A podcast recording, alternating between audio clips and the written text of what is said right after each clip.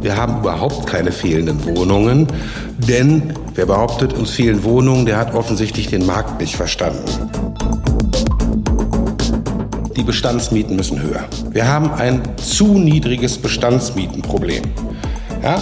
Einmal aus wohnungspolitischer Sicht, weil wir mehr Bestandswohnungen wieder flott kriegen müssen. Wir brauchen eine höhere Fluktuationsrate. Und zweitens noch einmal, das ist leistbar. Die Bestandsmietenbelastung sinkt seit 20 Jahren.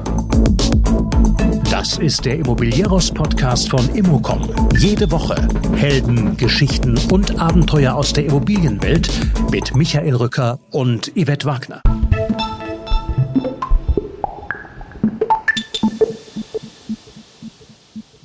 Professor Harald Simons ist Vorstand der Empirica AG, Immobilieros Stammgast Immobilienweiser des ZIA, Autor vieler Studien, Erfinder des Schwarmstadtbegriffs und, und, und. Vor allem aber ist er ein engagierter Klartextsprecher und Kämpfer gegen viele politische Mythen und Unsinnigkeiten von zusammengebogenen Milieuschutzsatzungen bis hin zum vermeintlichen Mieterparadies Wien. Dies hier ist also mal wieder ein wohltuender Podcast aus der Abteilung Attacke. Wir sprechen unter anderem über die aktuelle Situation am Wohnungsmarkt in Deutschland. Klar, wie viele Wohnungen wir wirklich brauchen in diesem Land, dass wir eigentlich im Mieterparadies leben, zumindest was die Mietbelastung anbelangt. Warum wir dringend höhere Mieten brauchen, statt Deckelfantasien zu entwickeln.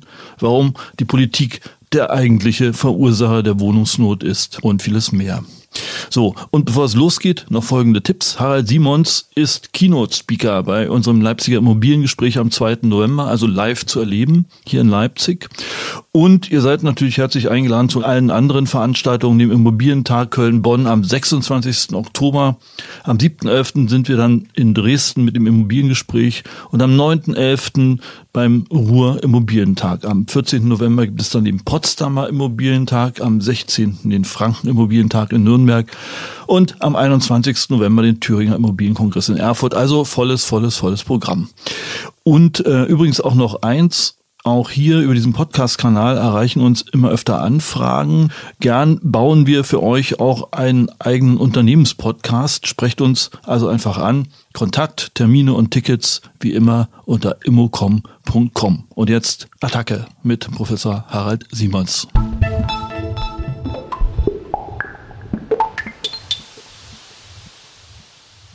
Harald, herzlich willkommen. Du bist der König der Stammgäste im Immobilieros Podcast, das vierte Mal. Tag, und ja. unter uns, jede Folge geht durch die Decke und äh, ich hoffe, aber angesichts der Lage gehe ich ein bisschen davon aus, dass die Schilderungen so gerade sind und ähm, so klar, also im Sinne von Klartext, äh, dass auch hier die Hörer wieder genau verstehen, worum es geht und deshalb zwei oder drei oder viermal hören und das anderen erzählen. Äh, aber die Lage ist ja tatsächlich alles andere als heiter. Jo. Wir haben gerade drüber gesprochen. Äh, aktuell geistert die Meldung durch die Gazetten, dass Axel Gedaschko, der Chef des GDW, äh, der Politik vorrechnet, wenn es so weitergeht, wie es jetzt gerade geht, beziehungsweise nicht geht, werden wir 2025, können wir 2025 eine Million fehlende Wohnungen haben. Also eine Million Haushalte, die keine Wohnung finden. Ähm, Empirica hat eine große Datenbank. Äh, wie bewertest du diese Zahlen? Naja, also zunächst einmal, ja, wir haben ein großes Problem auf dem Wohnungsmarkt, äh, insbesondere beim Neubau. Dieses Problem allerdings auszudrücken und zu sagen, uns fehlen eine Million Wohnungen, was soll das überhaupt sein, eine Million fehlenden Wohnungen? Heißt das dann, zwei Millionen Leute wohnen demnächst unter der Brücke? Das ist natürlich Quatsch. Sondern was wir haben ist, ganz streng genommen, wir haben überhaupt keine fehlenden Wohnungen, denn wer behauptet, uns fehlen Wohnungen, der hat offensichtlich den Markt nicht verstanden. Wenn wir mehr Nachfrage als Angebot haben, dann steigen die Preise. Und das tun sie auch. Und die Preise steigen so lange, bis der Markt geräumt ist. Und das heißt hier, wir werden steigende Mieten haben, bis wir eben Angebot und Nachfrage wieder im Gleichgewicht haben. Diese Rechnung, uns fehlen so und so viele Millionen Wohnungen, was auch immer, da kannst du ja jede Zahl zusammenrechnen, die du willst. Denn was du da im Prinzip machst, ist sagst, ich möchte bei den Mieten von vor drei Jahren, fünf Jahren, sieben Jahren, was auch immer, denk dir ein beliebiges Jahr aus. Diese Mieten möchte ich gerne wieder haben und jetzt rechne ich mal aus, wie viel Wohnungen ich dafür brauchen würde. Also, streng genommen, wir haben überhaupt keine fehlenden Wohnungen. Was wir haben, und da ist das Problem, wir haben hohe und steigende Mieten. Und wir haben hohe Kaufpreise, auch wenn sie gerade sinken. So, das heißt, das Problem drückt sich nicht in fehlenden Wohnungen aus, sondern in steigenden Mieten. Aber in der Grundsubstanz, dass wir ein Problem haben auf dem Wohnungsmarkt, da stimme ich ja mit Gedaschko und allen anderen völlig überein. Ich meine, das kann jeder mit einem Dreisatz mal rechnen ja, wie hoch denn eigentlich die Neubaukostenmiete sein müsste. Und die ist nun mal jenseits von Gut und Böse mit dem Anstieg der Kauf, mit der Baukosten und dem Anstieg der Zinsen.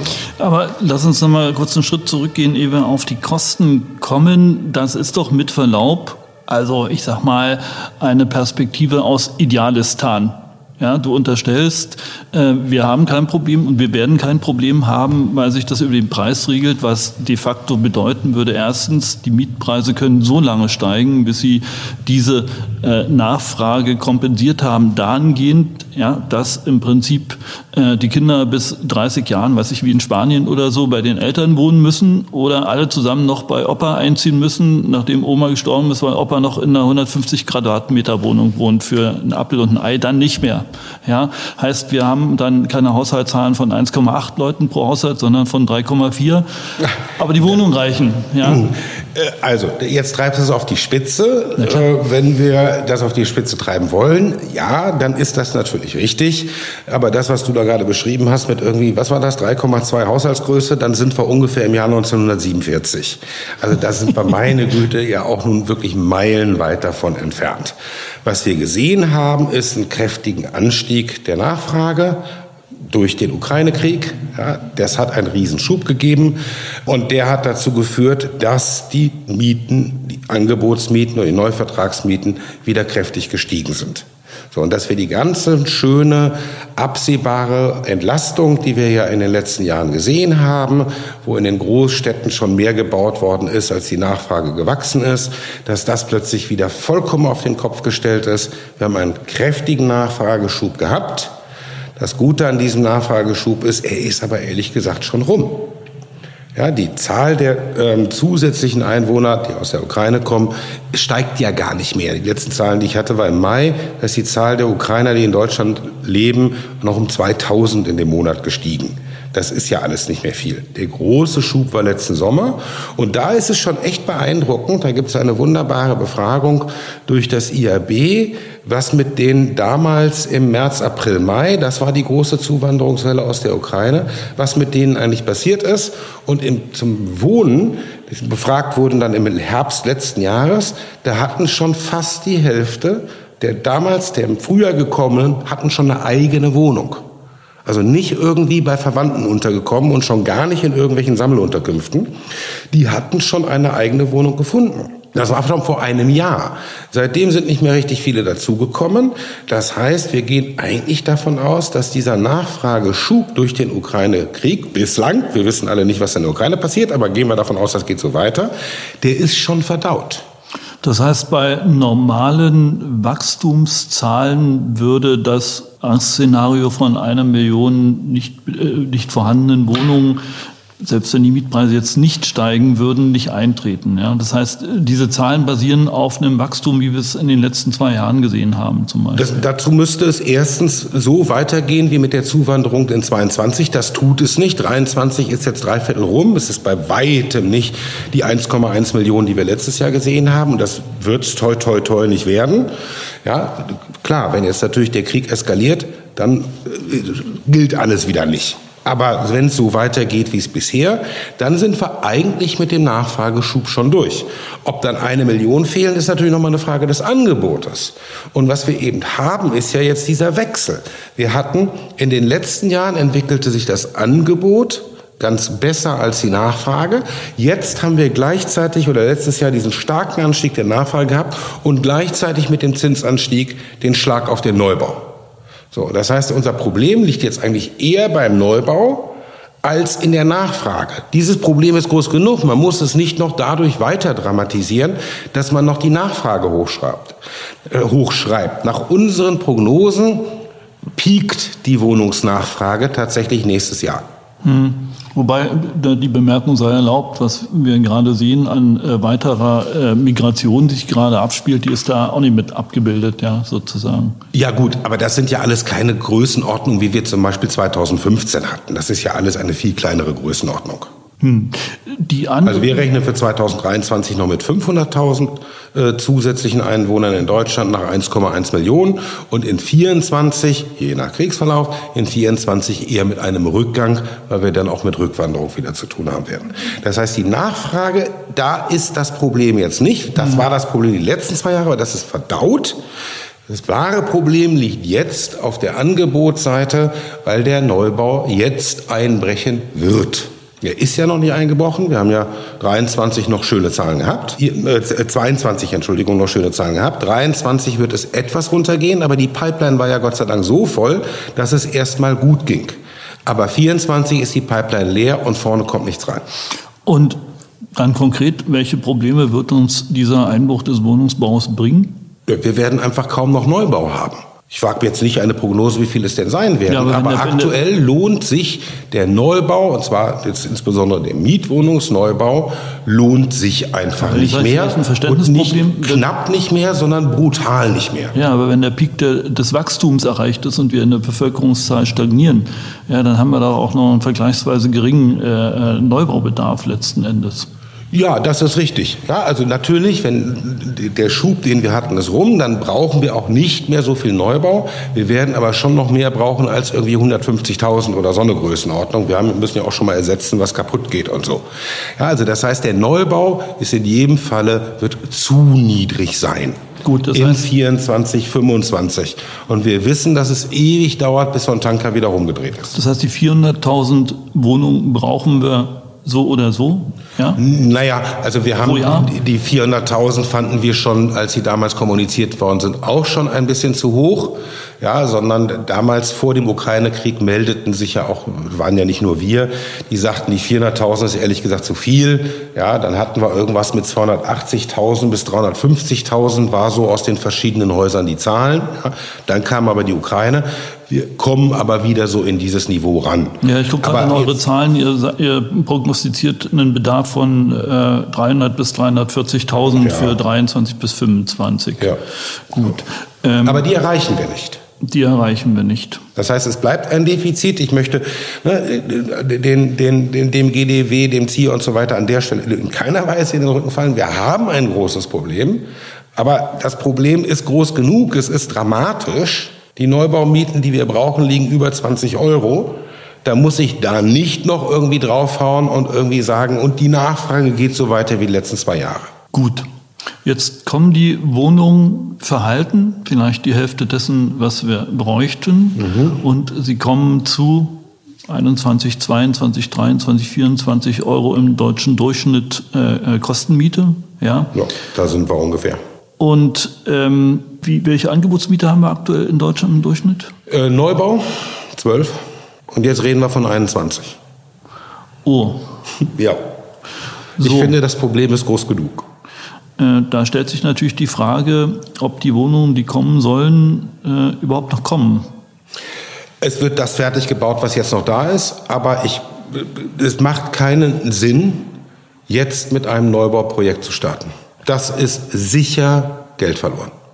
Das ist sicher ein Minusgeschäft. Wir werden die 21 Euro nicht hinreichend schnell als tatsächliche Neuvertragsmiete für Neubau sehen. Das sehe ich nicht. Das ist politisch auch völlig jenseits von Gut und Böse. Wir sind jetzt bei 12 und schon das empfinden Teile der Bevölkerung als obszön. Und dann brauchen wir über 21 überhaupt nicht reden. Das heißt, wir kriegen die auch nicht, die 21. Wir werden höhere Neuvertragsmieten sehen. Wie hoch sie allerdings gehen werden, das hängt dann auch davon ab, insbesondere wie Förderung noch reinkommt. Nochmal kurz, bevor wir das Obszön auseinandernehmen, äh, kannst du deine Rechnung, deine äh, Pi mal Daumen-Rechnung kurz transparent machen? Ja, das ist eine ganz billige Rechnung. Äh, jeder, der, der solche Rechnungen macht, weiß, man kann da ganz viele Parameter reinstecken und dann über eine 30-jährige Laufzeit kann man mit hier einer kleinen Veränderung das groß verändern. Ich habe eine ganz billige Rechnung gemacht, mit der man auch ein paar Faustregeln äh, rausnehmen kann. Das heißt, ich habe gesagt, die ganze Netto-Kaltmiete geht in die Annuität und ich will nach 30 Jahren raus sein. Ich ignoriere also Instandheizungskosten, Verwaltungskosten. Ich ignoriere aber auch irgendwelche zukünftigen ähm, Mietsteigerungen oder sonst etwas. Das ist eine reine, einfache statische Rechnung. Und da gibt's schön, wunderbar äh, drei Zahlen, die man sich merken kann. Wenn wir von 4.000 Euro Baukosten den Quadratmeter ausgehen, von 400 Euro Bodenkosten pro Quadratmeter Wohnfläche und von 4 Euro Zinsen, dann kommt da 21 Euro bei raus. No. Die kann man viel komplizierter machen, die Rechnung, aber das ist völlig unnötig. Die Größenordnung ist richtig. Mhm. Ja, wenn wir uns allein die Städte ansehen, ja, 400 Euro Grund und Boden, ähm, äh, lächerlich. Ja. Ich, also ich habe, meine, meine, Rechnung ist keine dramatisierende Rechnung, ja. Ja. aber das Ergebnis ist schon dramatisch genug, wenn man will, kann man die natürlich dramatisieren. Aber das ist doch völlig unnötig. Das Ergebnis mit 21 Euro die Quadratmeter Kostenmiete im Neubau, sorry, ist außerhalb jeglicher Vorstellungskraft der Bevölkerung und der Politik. Was wäre die Lösung angesichts dieser Rahmenbedingungen? Tja, das ist das Problem. Das ist eine ziemlich leere Menge. Denn, naja, wenn ich auf, sagen wir politisch akzeptabel, wäre 12 Euro den Quadratmeter in der Neubaumiete. Dann heißt das, ich muss von 21 auf 12 runter subventionieren. Das heißt, ich muss die Hälfte der Bau- und Bodenkosten subventionieren. In welcher Form ich das auch mache, ob es direkter Zuschuss oder vergünstigte Kredite oder sonst irgendwie, das ist ja erstmal egal, lässt sich ja alles schön hin und her rechnen. Aber dann, das heißt, wir müssen die, fast die Hälfte der Bau- und Bodenkosten als Subventionen da reinstecken. Das geht doch nicht. Dann sind wir nur für den Neubau bei 150.000 Wohnungen, 150, mehr habe ich jetzt gar nicht, keine 400, 150.000 Wohnungen, sind das schon 20 Milliarden pro Baujahrgang. Also nee. Also werden wir uns an Neuvertragsmieten gewöhnen und gewöhnen müssen. Die liegen irgendwo zwischen 12 und 21, je nachdem, wie groß die Förderung ist. Ähm, ich denke eher in Richtung 21 als in Richtung 12 weil ich nicht wirklich glaube, dass bei den Baukosten wir wirkliche Senkungen sehen werden. Ja, vielleicht gehen die ein bisschen runter, aber auch die Bauwirtschaft hat natürlich steigende Löhne. Ja, die kann, da ist natürlich schon ein ordentlicher Gewinnausschlag in 22 gewesen. Das kann so ein bisschen abschmelzen, aber substanziell ist das nicht so viel. So als Faustregel, ja, 200 Euro den Quadratmeter Bau- und Bodenkosten runter ist ein Euro Miete. Also wenn wir 200 Euro da rauskriegen aus den Baukosten, dann sind wir statt bei 21 bei 20 Euro. Sorry, ändert die Story nicht. Bei den Bodenkosten genau das Gleiche. Da werden wir auch, die werden nachgeben. Die werden hoffentlich auch kräftig nachgeben. Aber da ist der Hebel auch nicht groß genug. So, dann wird es ein bisschen Förderung geben, aber ich kann mir nicht vorstellen, dass wir unter 16 kommen. Das ist eine Neuvertragsmiete Kostenmiete, an die wir uns gewöhnen müssen. Sowohl das erste Beispiel, wo der Preis die Knappheit regelt, bis sie keine Knappheit mehr ist, äh, weil wir eine Haushaltskennziffer von 3,2 haben, als auch dieses Beispiel geht ja davon aus, dass diese Mietentwicklung so stattfinden können. Allein, wir haben ja jetzt schon vor ein paar Wochen gesehen, dass die SPD-Fraktion möchte, dass die Mieten sich nur sechs Prozent in drei Jahren erhöhen und Indexmieten äh, gekappt werden, sozusagen. Wie soll das gehen? Ja, also das ist also ein derartig Hanebüchner, absurder Vorschlag, der, so leid es mir tut, auch noch vollständig an der Analyse vorbeigeht. Wir haben eben ausgeführt, dass die Neuvertragsmiete das Problem ist, insbesondere im Neubau. Und jetzt werden die Bestandsmieten runterreguliert. Das ist, sorry, das sind zwei, das ist Apfel und Birnen, wie hoffentlich jeder, der irgendwie sich mit Wohnungspolitik weiß. Und bei den Neuvertragsmieten haben wir einen deutlichen Anstieg. Bei den Bestandsmieten, das ist nämlich der Witz an der Geschichte, wenn man sich die Bestandsmietenbelastung mal anguckt, wie sie sich über die letzten 25 Jahre entwickelt hat, dann sinkt sie permanent. Es war nie günstiger, eine Wohnung zu haben, eine Mietwohnung zu haben, als jetzt. Warum? Weil die Einkommen durchgehend stärker gestiegen sind als die Bestandsmieten, weil sie so stark runterreguliert ist. Und das gilt nicht nur für den deutschen Durchschnitt, das gilt auch für beispielsweise Berlin. Auch in Berlin ist die Mietbelastung heute zehn Prozent niedriger, als sie noch Mitte der Nullerjahre war. Und jetzt hinzugehen und zu sagen, jetzt regulieren wir sie noch mal weiter runter. Ich will die Neuvertragsmiete treffen, ja, und hau noch mal auf die Bestandsmiete drauf. Das sind zwei verschiedene Paar Schuhe. Das einzige, was daraus passiert, sorry, den Gedanken möchte ich jetzt zu Ende führen. Das einzige, was daraus passiert ist, dass der Lock-in-Effekt noch mal größer wird, weil der Unterschied zwischen Neuvertrag und Bestandsmieten noch größer wird. Und dieser Unterschied zwischen Neuvertrag und Bestandsmieten, das ist doch die eigentliche Ursache unserer Wohnungsknappheit, den wir in Deutschland haben. Wir alle wissen, die Wohnflächen nehmen zu, die Wohnflächen pro Kopf nehmen überall zu. Ja, wir haben doch eigentlich genügend Wohnfläche, aber wir haben keine Fluktuation mehr. Und wenn wir das nochmal umsetzen, nochmal die Bestandsmieten tiefer regulieren, dann ist das für sich genommen eine viel stärkere Quelle der Wohnungsnot dann, als 200.000 oder 300.000 im Neubau.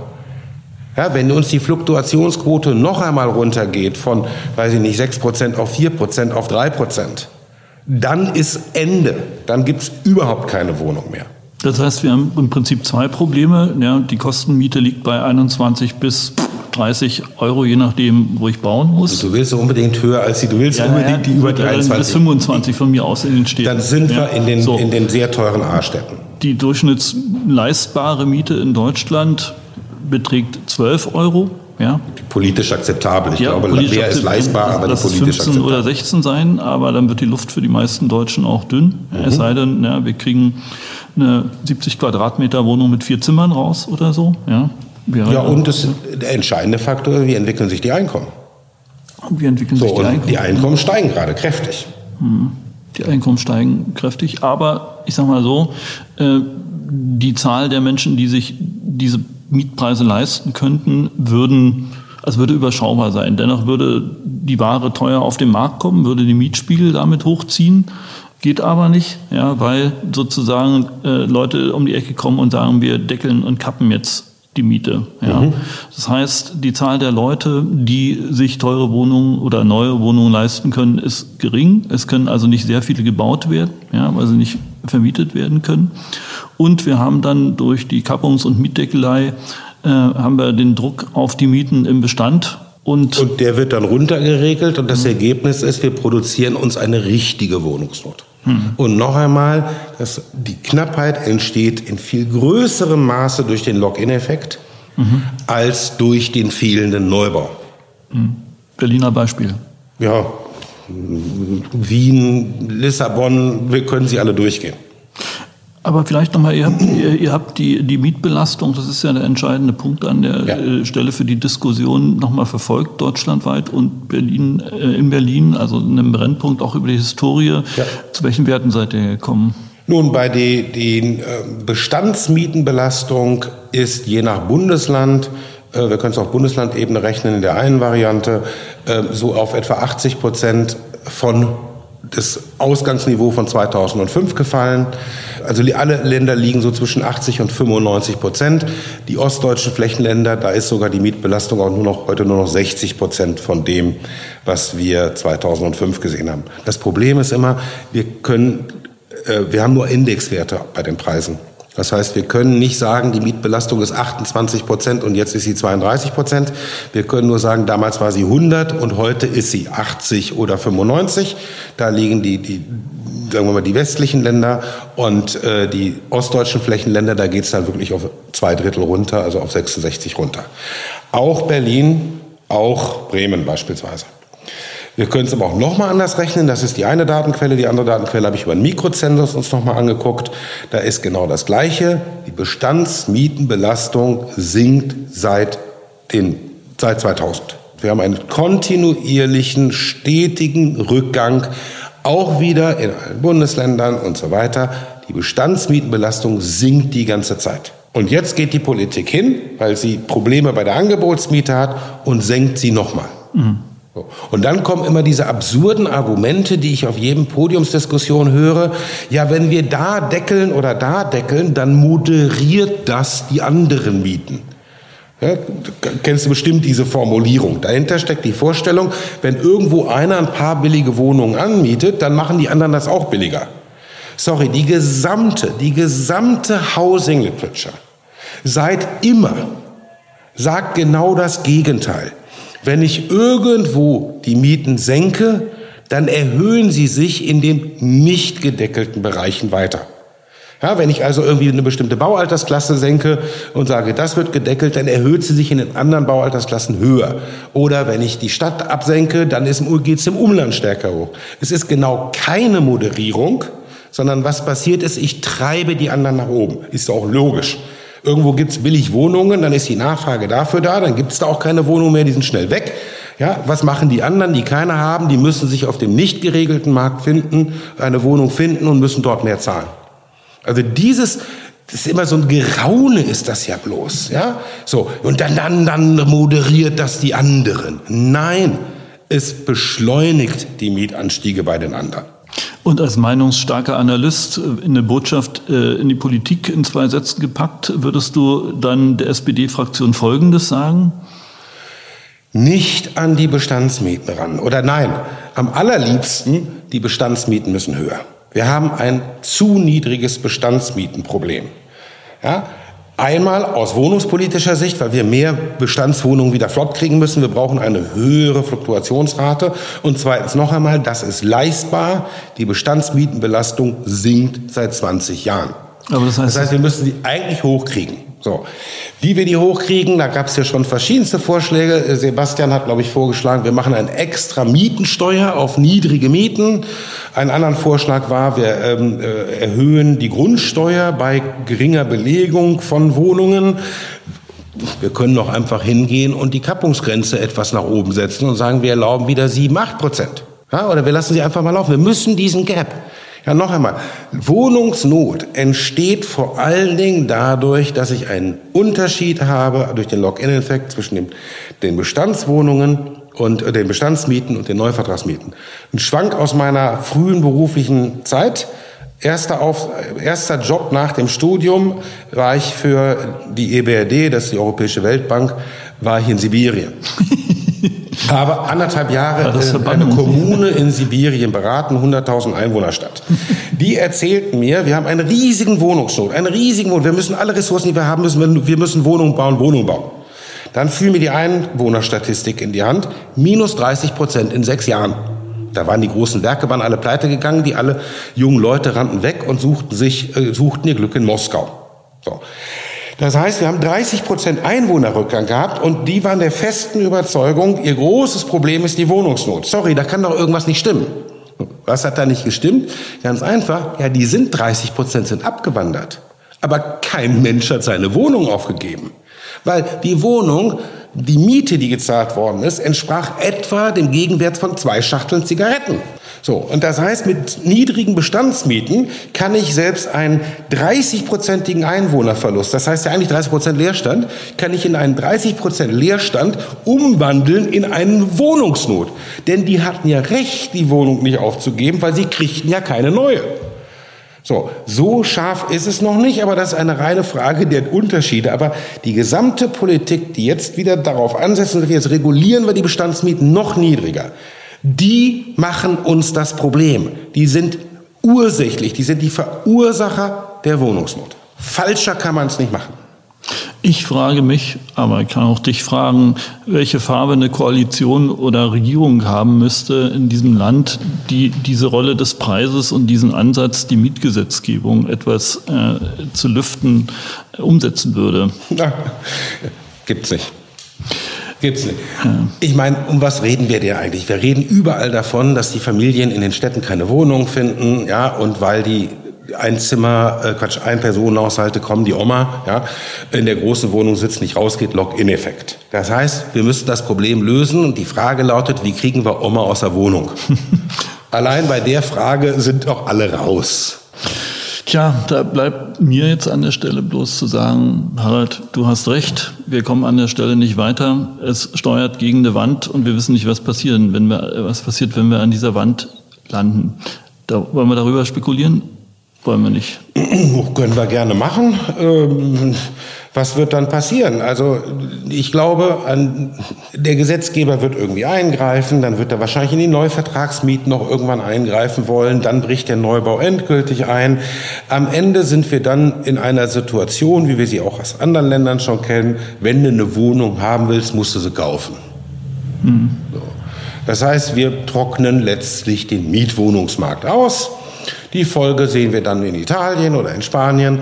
Ne, man muss halt vom Elternhaus gleich in die selbstgenutzte Wohnung rein und dann sind wir bei den 30-Jährigen, die noch zu Hause wohnen, weil sie das Eigenkapital noch nicht zusammengespart haben. Parallel dazu haben wir eine Gruppe von Altmietern, haben wir in Wien auch, da haben sie den schönen Begriff des Mietadels geprägt. Die laufen eben glücklich und zufrieden durch die Gegend, aber wehe, du suchst eine neue Wohnung. Ja, es gibt noch eine Variante aus den 40er und 50er Jahren, behördlich äh, sanktionierte Zuweisungen in zu große Wohnungen. Ja, jetzt, jetzt sagen wir mal, wir, wir können auch von Revolutionen noch diskutieren, aber sagen wir mal, ich bleibe jetzt mal im grundsätzlichen legalen Rahmen. Harald, es gibt ja noch eine Variante, haben wir gerade festgestellt, bei der du Recht gehabt hast und Recht behalten hast. Die Kaufpreise fallen von Wohnungen in Berlin. Naja, also ich muss zugeben, ich habe nicht recht behalten, weil ich einen Fehler gemacht habe. Ähm, und der Fehler bestand darin, hat mir Herr Feld, Professor Feld, hat mir da sehr schön äh, die Leviten gelesen. Der hat gesagt, du darfst niemals bei einer Prognose Zeitpunkt und Wert angeben. Höchstens eins von beiden. Und da ich das aber damals naiv wie ich war gemacht habe, ich habe ja gesagt, ab jetzt sinken die Kaufpreise und das war 2018. Ähm, sorry, sie sinken, aber trotzdem lag ich daneben im Zeitpunkt. Aber ja, jetzt sinken sie. Ja. Und das ist ja auch schon ganz ordentlich, was wir so sehen. Ähm, je nachdem jetzt, was der Vergleichszeitpunkt ist, aber sagen wir mal, zweites Quartal 22 bis heute sind wir schon so im bundesdeutschen Durchschnitt, glaube bei minus 8 Prozent nominal. Bei 6 Prozent Inflation sind da schon 14 Prozent Rückgang. Da sehen wir ja auch was. Gut, wir sind immer noch damit bei Kaufpreisen aus dem Jahr 2020. Also das ist ja noch kein starker Rückgang. Aber wir sehen den Rückgang und ich gehe auch davon aus, dass er weitergehen wird. Tatsache, ja, weil wir, wir hören ja die ersten Stimmen, die vorsichtig, tastend, äh, auch hoffend sagen, ja, also die Preise sinken, aber auf der anderen Seite wird nichts neu gebaut. Die Effekte, die wir gerade beschrieben haben in der Nachfrage sind da und steigen. Steigende Nachfrage, steigende Mieten, wenig Verfügbarkeit. Eben dies passiert. Die Leute versuchen Wohnungen zu kaufen. Ergo, wir haben den Boden fast erreicht. Ja, ich wäre auch gerne Optimist. Ja, und äh, Zweckoptimist ist noch besser. Aber wenn das so wäre, dass wir also irgendwie sechs Quartale Preisrückgänge gehabt haben, das wäre wirklich das kürzeste, was wir je gesehen haben. Wenn wir, wir können jetzt zurückblicken bis in die 70er Jahre, da hatten wir zwei Preisrezessionen. Anfang der 80er, da war es eine kurze oder eine, eine, die Preise gingen real zurück über fünf Jahre um insgesamt real 40 Prozent, nominal 23 Prozent. Und dann haben wir die sehr viel längeren Preisrückgang gehabt, so von Mitte der 90er bis Ende der Nullerjahre. Da lagen wir übrigens fast bei den gleichen Werten. Da war auch real minus 40 und nominal damals minus 29. So, und jetzt plötzlich soll es mit minus 14 und in sechs Quartalen vorbei sein. Das glaube ich nicht. Du hast jetzt die Chance, wir schieben Herrn Feld mal beiseite, zwei Werte zu definieren. Nee, nee, nee, 40 Prozent und wie, viel, wie viele Jahre? Also in den beiden letzten Preisrezessionsphasen äh, ähm, ähm, haben wir äh, reale Preisrückgänge von in der Summe dann Peak to Peak, ja, also Maximum zu Minimum von 40 Prozent gesehen. Hm. Also, wenn ich das mal so für mich zusammenfassen darf, dies klingt erstmal alles wenig verlockend, äh, wohin wir steuern, aber. Äh ich finde, die sinkenden Preise klinken durchaus verlockend. Wenn die noch ein paar Jahre weitergehen, dann kann sich die junge Familie vielleicht wieder mal ein Haus kaufen. Hm. Ja, ein gebrauchtes, weil, wie gesagt, man muss es ja erstmal. Zugegeben, ein gebrauchtes. ja. Äh, vielleicht eine letzte Frage, wenn wir mal ganz neu denken und ganz anders denken, der eine oder andere macht es ja, kann denn eigentlich der Start der Game Changer sein? kann, wie in früheren Jahrzehnten der Staat massiv als Bauherr auftreten und äh, eine neue Gemeinnützigkeit, äh, Volumen und Preis einfangen. Gibt's also da? eine neue Gemeinnützigkeit, die Debatte habe ich noch nie verstanden. Auch ein gemeinnütziges Wohnungsunternehmen kommt an den 4000 Euro Baukosten, 400 Euro Bodenkosten, 4% Zinsen nicht vorbei. Also wird die Miete auch bei ihm 21 Euro liegen. Ja, die Gemeinnützigkeit habe ich ehrlich gesagt bis heute nicht wirklich verstanden. Ja, die Logik dahinter ist, ja, ich bin gemeinnützig, da muss ich keine Steuern zahlen. Auf Gewinne, die ich nicht mache. Ja, where's the point? Warum soll es dann, also die Baukosten sind die gleichen, es wird nichts ändern können. Das Einzige, was ich in den Gemeinnützigen mache, ist, ich äh, packe ja Geld dann in einen Topf hinein und dann muss das in diesem Topf bleiben und darf nie wieder rausgenommen werden und dann muss davon Wohnung gebaut werden, ob ich sie brauche oder nicht. Jetzt, ja, kommen wieder die Wachstum, es wächst sowieso immer alles, alles, alles. Nein, wir haben doch gerade in weiten Teilen Deutschlands in den letzten Jahrzehnten gesehen, dass nicht alles wächst. Und es wäre doch nun wirklich nicht sinnvoll, wenn ich ein gemeinnütziges Wohnungsunternehmen ähm, Gott, soll ich jetzt eine Stadt sagen? Ich lasse es mal besser, in, einem, in einer Stadt im Ruhrgebiet mit deutlichen Leerständen dazu zwinge, weiter neu zu bauen. Hm. Wo, wo ist der Vorteil? Ja, der Vorteil kann nur daran hängen, dass irgendwie wieder ganz viel Geld in die Hand genommen wird, in die Subventionen nur an die gegeben werden. Ja, dann kann ich sie auch woanders hingeben. Das würde auch für die BIMA zum Beispiel als Bauherren äh, als Problemlöser zutreffen. Die müssten auch das subventionieren, um unter die einzukommen. Ja, irgendwo muss das Geld herkommen. 4.404 Prozent. Das gilt nun mal für alle. Das heißt zusammengefasst, bauen, bauen, bauen insgesamt wäre die Lösung, aber aktuell kann keiner ja, wie gesagt, bauen, ich bauen. finde eine, es gibt eine viel bessere Lösung, die aber völlig politisch inakzeptabel ist, und das ist die Bestandsmieten hoch. Hm. So. Wir müssen zu dem Punkt kommen, dass es normal wird, dass man auszieht aus einer zu großen Wohnung, wenn die Kinder aus dem Haus sind. Übrigens, das machen die Amerikaner, das machen die Engländer, das machen die Japaner. Es ist vollkommen normal im Lebenszyklus, ne, climbing up the property ladder, ladder und dann aber auch climbing down. Wenn die Kinder aus dem Haus sind, das ja. Wieso ist es da normal, wieso hier nicht? Die Antwort ist ganz einfach. Bei denen ist die Grundsteuer Faktor zehnmal höher als hier. In Deutschland ist sie doch eine Bagatellsteuer, trotz der Aufregung. In Amerika, in Japan, in England ist die Grundsteuer in vielen Fällen die größere Summe im Vergleich zur Einkommensteuer. So, und dann kannst du mal sehen, wie schnell die Leute sich wieder umsetzen. Ja, parallel dazu müssen wir auch im Selbstnutzerbestand, da müssen wir runter von den äh, Kaufnebenkosten. Ja, die, am liebsten würde ich die abgeschafft sehen. Kann man nochmal drüber diskutieren, aber jedenfalls, das sollte keine Hürde sein, dass wir schnell Ne, dass eine Transaktion nicht irre viel Geld kostet, doch ein Wahnsinn. Ich sitze in einem Einfamilienhaus, das hat irgendwie, sagen wir, 500.000 Wert, Kinder sind aus dem Haus und dann kauf, will ich mir was Kleineres kaufen, da bin ich erstmal 10% Transaktion, 50.000 Euro durch den Schornstein geballert. Das mache ich dann nicht. So, also wir müssen einfach mehr Fluktuation hinbekommen und das, da sind zwei Hemmnisse. Auf dem Selbstnutzermarkt sind es die Transaktionskosten und auf dem Mietmarkt sind es die zu niedrigen Bestandsmieten. Gut. Also, und dann haben wir das Problem gelöst. Dann haben wir das Problem. Nochmal, zwei Drittel aller Einfamilienhäuser in Deutschland werden nicht von Familien bewohnt, sondern von Ex-Familien. das ist doch ein Wahnsinn. Ja, aber nein, in Deutschland, einen alten Baum verpflanzt man nicht, einen alten Baum verpflanzt man nicht. So, und dann aber gleichzeitig jammern, ja, jetzt werden da schon wieder neue Einfamilienhäuser gebaut. Was ist mit der schönen Streuobstwiese? Aber bloß nicht alten Baum verpflanzt man nicht. Aber leider, das ist so Konsens in der deutschen Gesellschaft, das ist so undenkbar, dass keine politische Partei kann das vorschlagen. Also wir merken, auch in diesem Fall muss es erst richtig bitter werden, ja, nach dem Motto, nach Fest kommt ab, bis wir die auf der Hand liegenden Lösungen äh, tatsächlich umsetzen. Aber die Hoffnung stirbt zuletzt oder andersrum, wenn die Nacht am tiefsten ist, ist der Tag am nächsten. ja, auch schön. In diesem Sinne, Harald, gucken wir mal, bis es knallt und besser wird. Vielen Dank für das Gespräch und äh, wir verabreden uns gleich für den nächsten Podcast. Gern geschehen. Ciao, ciao.